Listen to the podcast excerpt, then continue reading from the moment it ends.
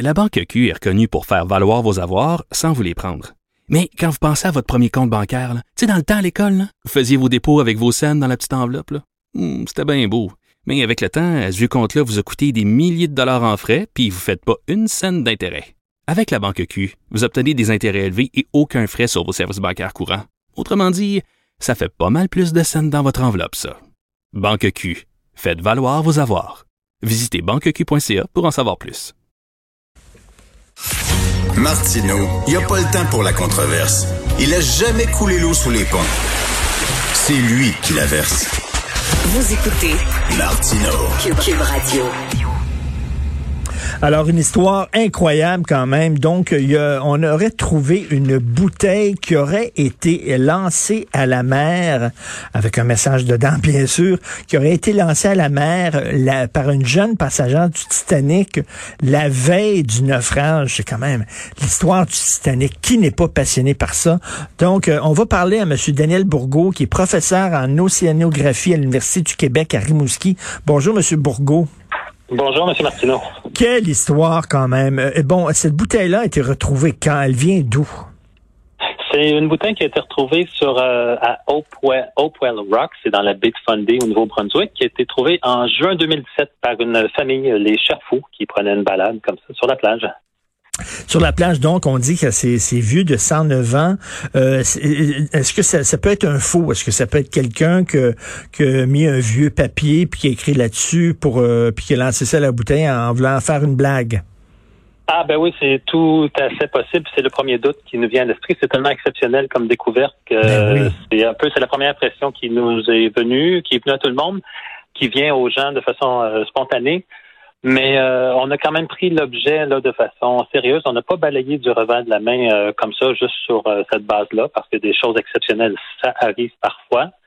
Et euh, du moins, toutes les analyses qu'on a fait jusqu'à maintenant ne nous a pas permis de démasquer euh, un faussaire. Mais on n'est pas encore prêt non plus à statuer, à savoir si c'est réellement euh, un vrai ou un, un, faux.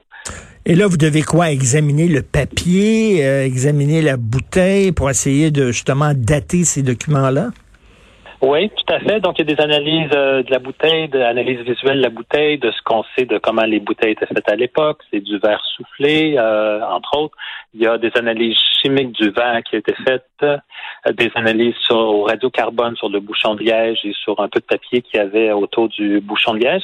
On n'a pas fait d'analyse au radiocarbone sur de la lettre comme telle parce que c'est une analyse destructive, puis là, on n'était pas prêt à, à prélever un échantillon. Mais toutes ces analyses-là collent bien avec un vieil objet de ces années-là. Euh, donc, une vieille bouteille, un, un vieux bouchon de liège, ça colle euh, passablement Ah ouais. bien avec les dates présumées. Et ceux qui n'ont pas suivi l'histoire, la lettre dit Je jette cette bouteille à la mer au milieu de l'Atlantique. Nous devons arriver à New York dans quelques jours. Si quelqu'un la trouve, prévenez la famille Lefebvre à Liévin. Et la missive est datée du 13 avril euh, 1912. J'imagine bien sûr qu'il y a quelqu'un qui a vérifié euh, la liste des passagers pour savoir s'il y avait vraiment des passagers de ce nom-là. On dit qu'elle avait 13 ans, cette jeune fille-là. Oui, absolument. Donc, tout est euh, crédible. Il y avait Mathilde Lefebvre qui avait presque 13 ans. Elle était là avec sa mère, Marie Daumont et euh, ses euh, sœurs. Euh, ils ont tous péri dans la catastrophe. Donc, tout ça, c'est bien documenté. Et puis, euh, tout ça, c'est crédible. Là. Elle a péri, euh, donc, la jeune fille de 13 ans. Oui, oui, avec toute sa famille. Et euh, leur père, Franck Lefebvre, était, lui, déjà aux États-Unis. Il était parti une année avant. Euh, comme des familles faisaient à l'époque, un peu le rêve américain, aller s'installer en, euh, aux États-Unis pour travailler. Le père partait parfois seul ou avec un membre ou deux de, de la famille, puis la famille les rejoignait après si tout se passait bien. Et donc, c'était le Mhm. pour eux le rêve américain là, qui s'en euh, Il y a quelque chose de très touchant là-dedans. On imagine, on a des images dans la tête de la petite fille qui crie ça, puis qui met ça dans sa bouteille, puis que, qui a tout l'espoir, puis tout ça. Puis le lendemain, 24 heures après, arrive ce drame. C'est épouvantable.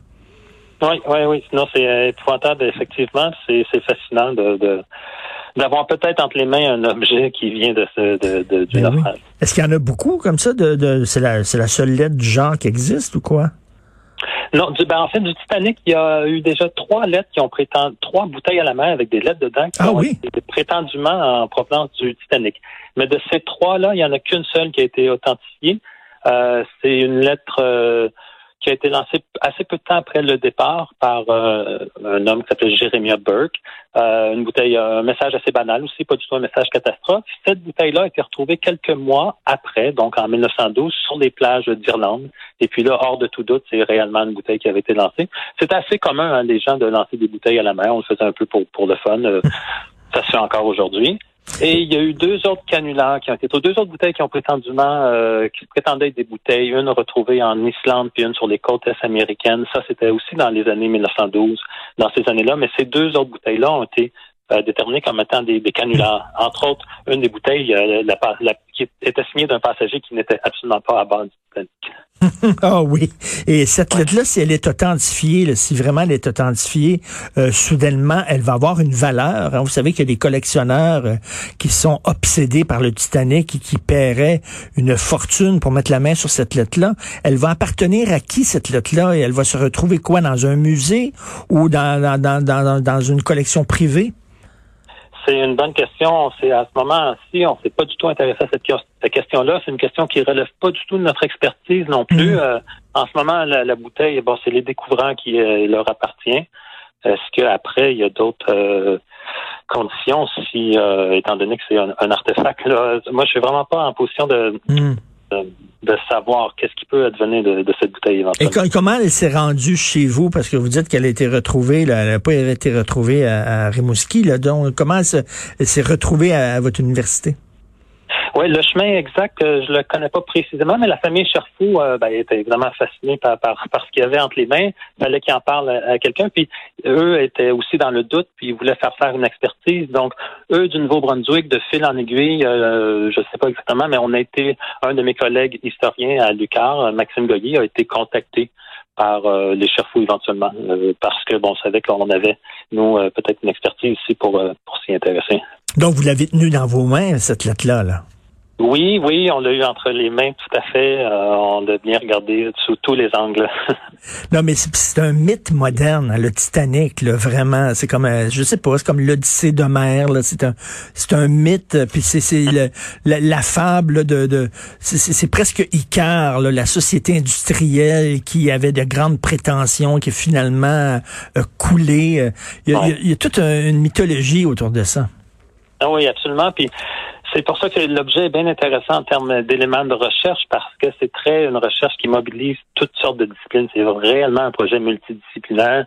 Euh, bon, moi, je m'intéresse au courant, la courantologie, comment une bouteille comme ça aurait pu dériver, mais tout ce que vous dites, la partie culturelle, la partie historique, tout ce qui entoure l'histoire britannique, euh, c'est fascinant. Euh, mais monsieur, monsieur, monsieur Bourgault, il y a des gens qui, dans leur champ d'expertise, ce sont les courants, pour vrai?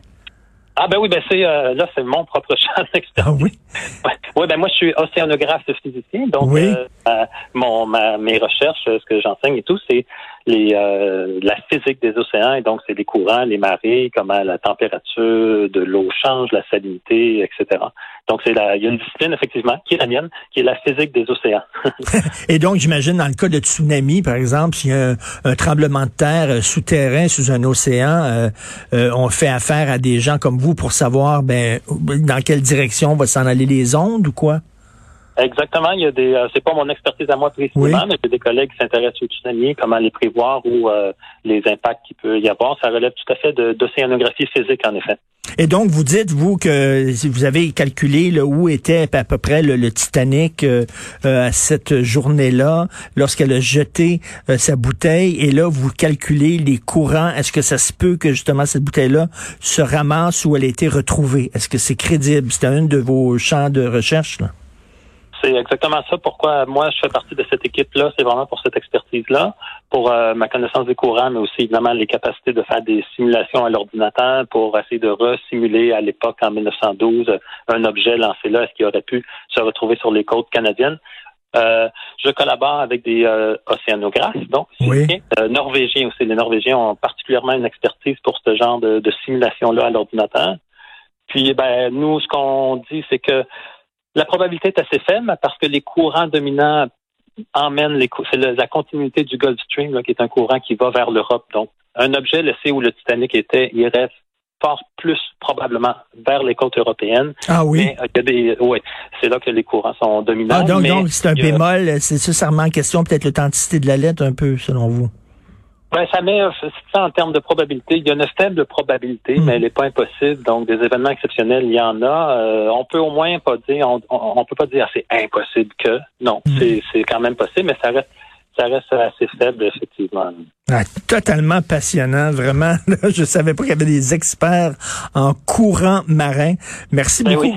Merci, Monsieur Daniel Bourgault, euh, professeur en océanographie à l'Université du Québec à Rimouski. Bonne journée.